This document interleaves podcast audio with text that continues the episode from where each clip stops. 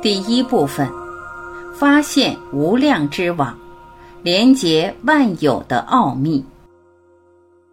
第一章：虚无中存在着一个无量之网。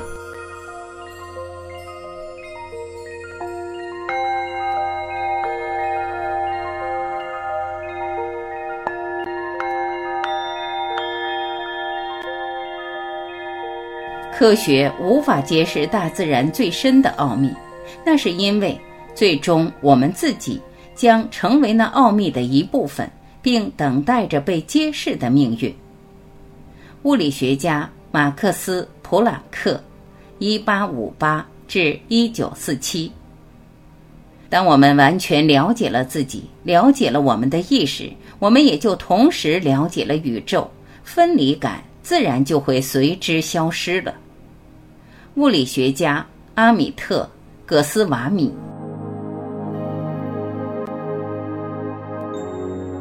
有个地方，万物从它而来，那是纯净的能量之源及本体。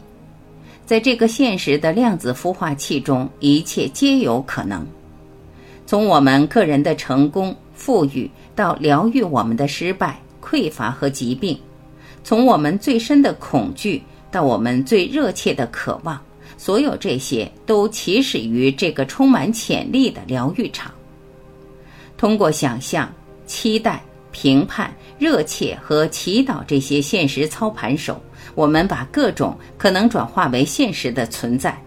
通过对于我们自身、自己所拥有或匮乏的东西，以及我们该怎样和不该怎样的种种认识。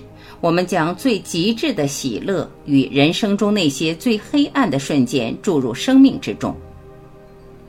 要把握纯净的能量之源的关键，就要先知晓它的存在，弄清楚它是如何运作的，并用它能读懂的语言与其交流。在无量之网的纯粹空间之中，一切皆有可能。这是这个世界诞生的地方，也是现实被设计出来的地方。关键一，无量之网是宇宙的容器，是连接万有的桥梁，是反映我们创造之物的镜子。去年十月的某个下午，当我在新墨西哥州北部的四角区，在遥远的峡谷间远足时，我居然遇到一位美国本土的智慧传承者。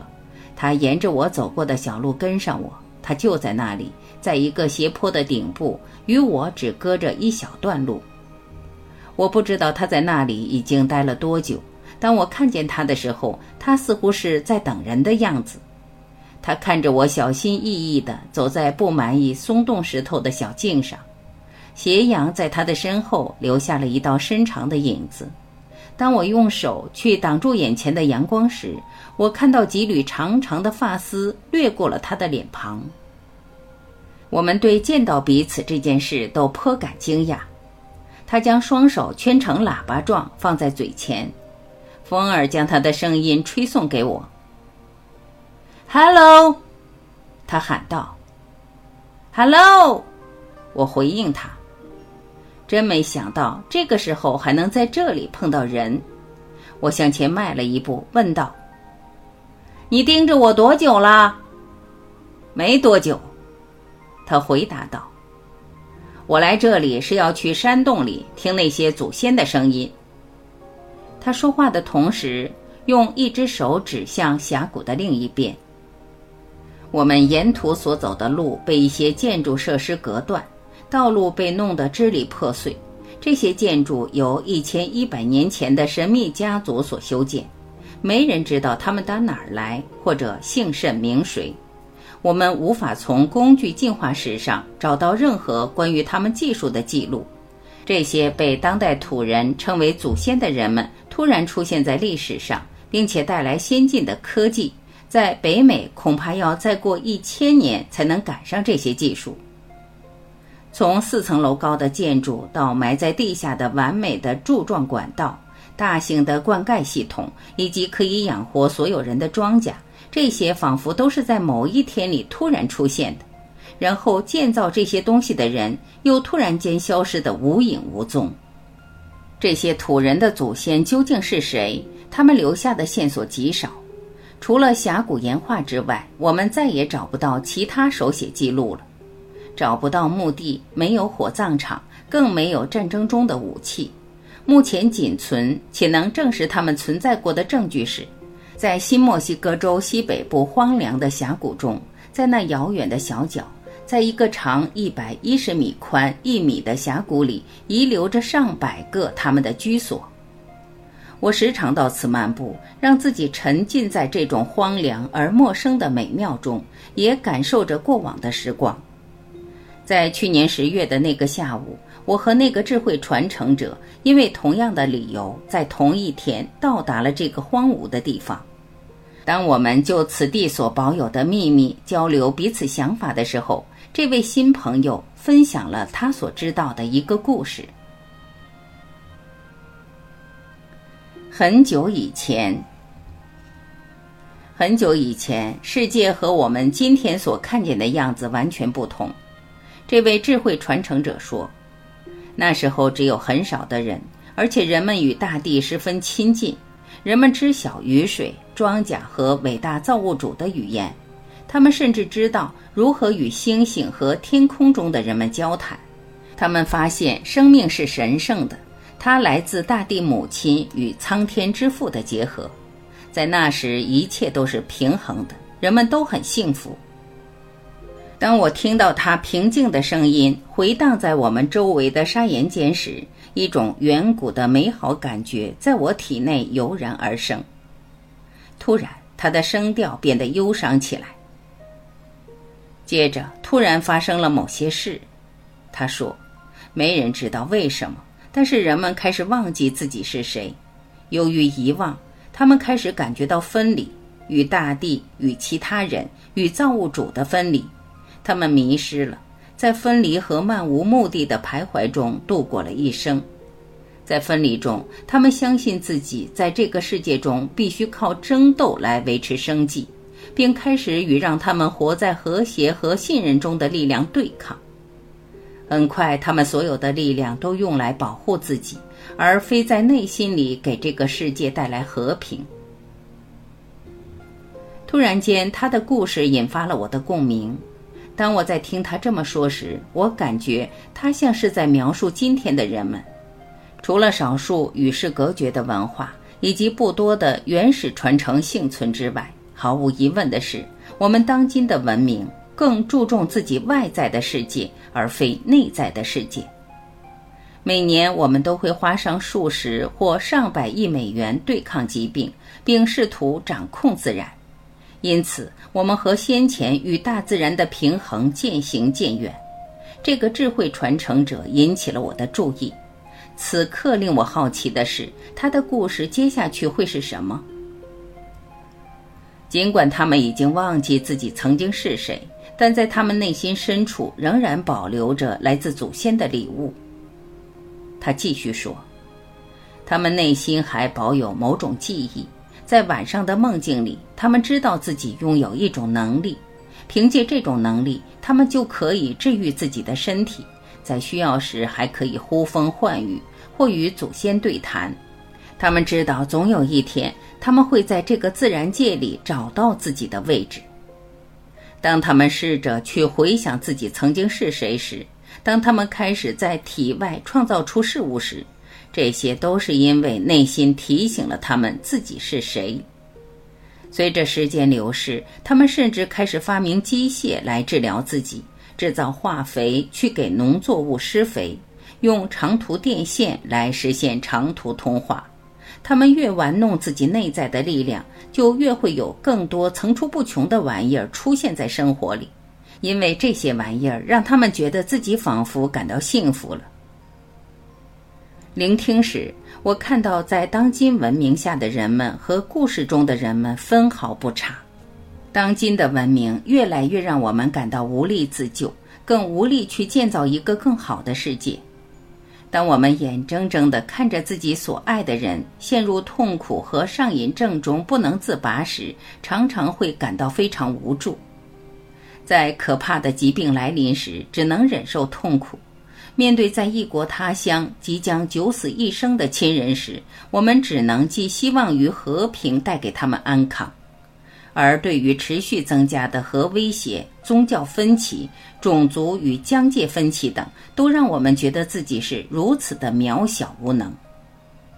看起来，当我们与大地、与身体、与他人、与神的自然关系越来越远时，我们也就越发空虚。由于空虚，我们就开始拼命用各种东西来填满自己内心的空洞。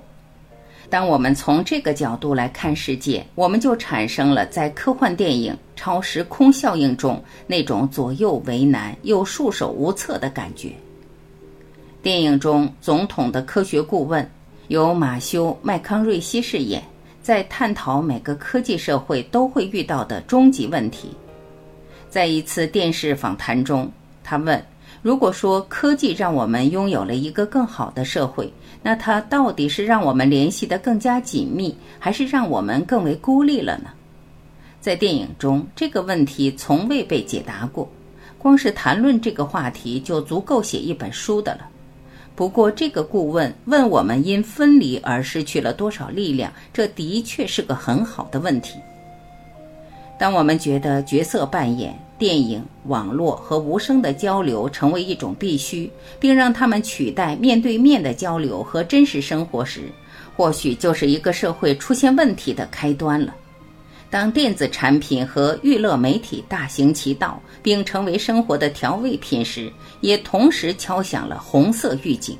它警示我们已经开始远离那种丰盛、健康和有意义的生活了。另外，当我们在生活中更关注如何避免疾病而非健康的方式生活，如何避免战争而非和平协作，如何发明新武器而非解除旧有武器之时，毫无疑问，我们最后只会走上只求自保这条路上。在这种模式中，没有人会真的幸福，没有人真的能赢。当我们了解到自己正处于这种生活中，显而易见的是，就是去寻找另外一种生活途径。这正是本书将要谈到的，也是我要分享这个故事的寓意所在。这个故事是如何完结的？我问那个智慧传承者：“那些人找到他们的力量了吗？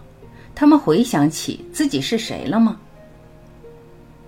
此刻，当太阳已经消失在峡谷的另一边时，我才真真切切地看清楚跟我说话的那个人。这个黝黑的家伙站在我前面，宽厚的微笑，并聆听着我的问题。他沉静了一会儿，接着低声说道：“没人知道他是怎么完结的，因为这个故事还没完呢。这些迷失的人是我们的祖先，而我们才是让故事收尾的人。”对此你怎么看？那次交流过后，我只再见过他几次，但我现在却时常回想起他来。当我看着纷纭的世事时，我就会想起他的故事，并且猜想，不知我们在此生能让这个故事如何完结。你愿意和我一起成为记住这个故事的人吗？这个故事的寓意非常深，我们通常会认为。古代文明所造的工具，无论有多遥远，都赶不上现代科技。然而，古人没有用现代科学这样的方法解决自己的问题，可能正是因为他们有更好的解决方式。当与那些终其一生都致力于解读过去的历史学家和考古学家谈论这个话题时，往往会引起他们的激动情绪。如果他们那么先进，那他们先进科技的证据何在呢？专家们问道。他们的烤面包机，他们的微波炉，他们的录像机在哪儿呢？我发现最有趣的一点是，要解读一个文明的发展，好像人们只能死盯着他们所建造的东西看。然而，对这些制造背后的思考过程怎么看呢？就我所知，事实确实如此。我们从没在美国西南部的考古遗迹里发现过电视或数码相机，也没有在任何其他地方发现过。为什么会这样呢？事情可能是这样：当我们看着埃及、秘鲁或美国西南沙漠中的远古文明所留下的遗迹时，我们实际上看到的只是他们先进科技的冰山一角。他们先进到不需要烤面包机和录像机，或许他们已经发展到了一种不需要这些复杂和零散东西的程度，又或者他们懂得一种可以让自己用内在科技过另外一种生活的可能。但这种知识失传了，这种智慧可以让他们获得任何能维持生命的东西，并用一种我们才刚刚知道的方式来疗愈自己。如果这是真的，那么除了先弄清自己是谁以及自己在生命中的真正角色以外，我们并不需要懂得更多。同时，或许我们在量子世界里的神奇发现，已经可以带给我们那些深刻而有力的洞见了。在过去的一个世纪里，物理学家们发现。那些组成我们身体和这个宇宙的基本物质，并非总是遵循那些被我们信奉了近三百年的简单的物理定律。事实上，在我们这个世界的最小尺度上，组成我们身体的威力被打破了。所有让我们觉得被分离而且受限于自身存在的种种规则，也都被打破了。在粒子层面上，一切都是连接且无限的。这些发现说明，在我们之内存在着某些可以超越时间、空间，甚至死亡的东西。这些发现的基本点是，我们活在一个非定域性的宇宙里，其中的一切始终互相连接。迪安·雷丁是纯理论科学机构的资深科学家，是探索活在量子宇宙中对我们意味着什么的先驱。非定域性。他解释说，意味着有很多方式，其中的事物看似分离，而实际上并未分离。雷丁进一步说，我们的很多方面都将延伸到此时此地之外，并让我们可以穿梭时空。换句话说，我们这些活在物理层面的自己，并不受限于由皮肤和头发所构成的肉体。无论我们给那个神秘的东西冠以何种名字。我们都已经拥有了它，我们和其他人混合在渗透于万有的能量场中，成为其中的一部分。这个领域被认为是连接宇宙的量子网，同时也是从维系万有、治愈我们的身体，再到维护世界和平的无限、微观且充满能量的蓝图。为了领悟到自己的真正力量，我们必须知道这个领域是什么。以及它是如何工作的。如果在新墨西哥州峡谷的北部，或地球上任何其他地方的古人都知道被我们遗忘的部分是如何运作的，那么若能使这种智慧得到光耀，并在当今世界中为其留出一席之地，将是非常有意义的事。我们真的连结在一起吗？现代科技正热衷于解决历史上所有秘密中最伟大的那一个。或许你并没有在晚间新闻里听说过它，也没有在今日美国或《华尔街日报》的头版头条上读到过。不过，在一个名为“新物理学”的科学领域中，将近七十多年的研究所得出的结论一定会引起人们的重视。就是这个结论，真的。这就是那个会改变一切的新闻，或许这也将颠覆今天为我们所熟知的那些科学的基础。关键二，世界上的一切都相互关联。好吧，你说，这个我们以前就有所耳闻，那又能怎样？相互关联是什么意思呢？这是个非常棒的问题。我们先前的想法是。过去我们常被告知存在着一种联系，像科学术语如对初始条件具有极为敏感的依赖性及蝴蝶效应，和一些理论表示我们在此地所做的事情会影响到别处，但我们只能在生活中粗略地观察到这种影响。不过最新的实验带领我们又有了新的提升。为进一步证明我们与万物相连，研究显示，这些联系正是因为我们才存在的。这种联系让我们有力量停留在自己所喜爱的层面上，并且让这种力量再显化到我们的生活层面。从寻找浪漫、疗愈所爱的人，到实现抱负，我们就是自己每天所有体验中必不可少的那部分。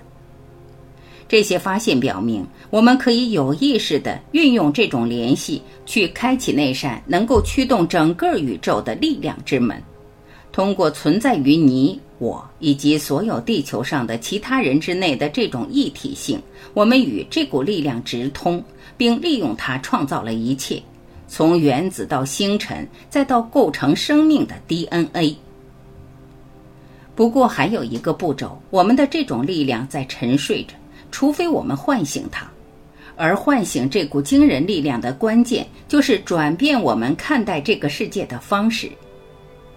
正如洛格诗中提到的新手，当他们发现自己被推离悬崖之后，就飞了起来，在一个小小的认知转变之后，就启动了宇宙中最强大的力量。这个力量能够让他们到达各种令人难以置信的境地。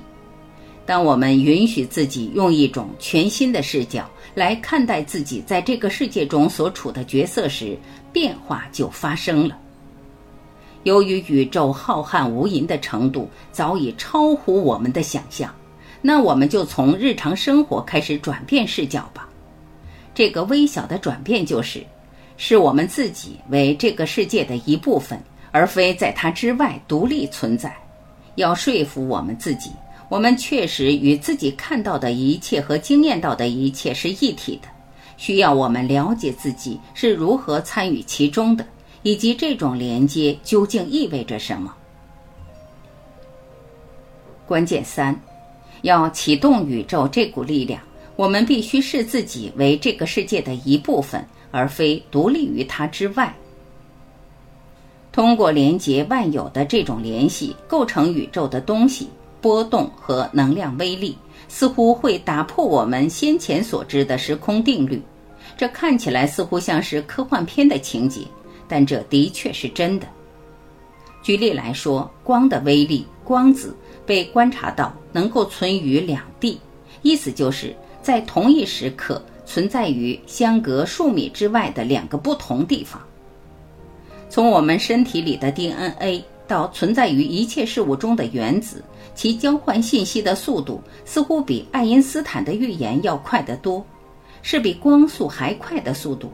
在一些实验中，数据甚至在他离开出发点之前就已经到达了目的地。一般来说，这种现象被认为是不可能发生的。